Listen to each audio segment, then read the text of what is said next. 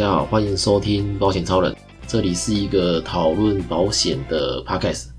那我自己本身是从业人员，会想要开这个 podcast 的主要原因，是因为我在从业的过程中发现，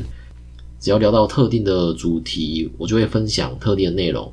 例如聊到终身险、定期险，或是呃平准费率、自然费率之类的，那我就会分享跟这个主题有关的内容。而且每次的内容也都差不多，那甚至每次得到的回馈都差不多。那得到的回馈通常是，哎，之前怎么都没跟我说，或是原来还有这种方式或想法之类的。那每次在分享这些的时候呢，通常大概是一到三个人左右会一起讨论，不一定要看这个家的家庭成员有几人，或者说在什么场合。然后就觉得说我分享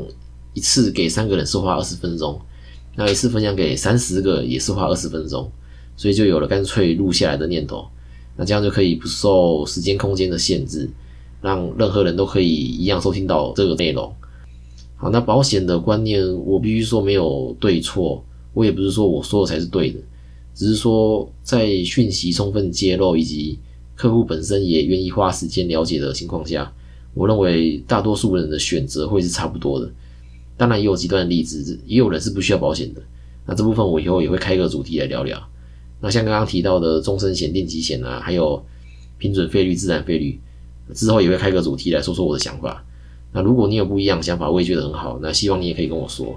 那我的 IG 账号呢会在资讯栏里面，那欢迎到我的 IG 跟我一起讨论你的想法，让我知道。好，那今天内容就到这边，我们就下个主题见。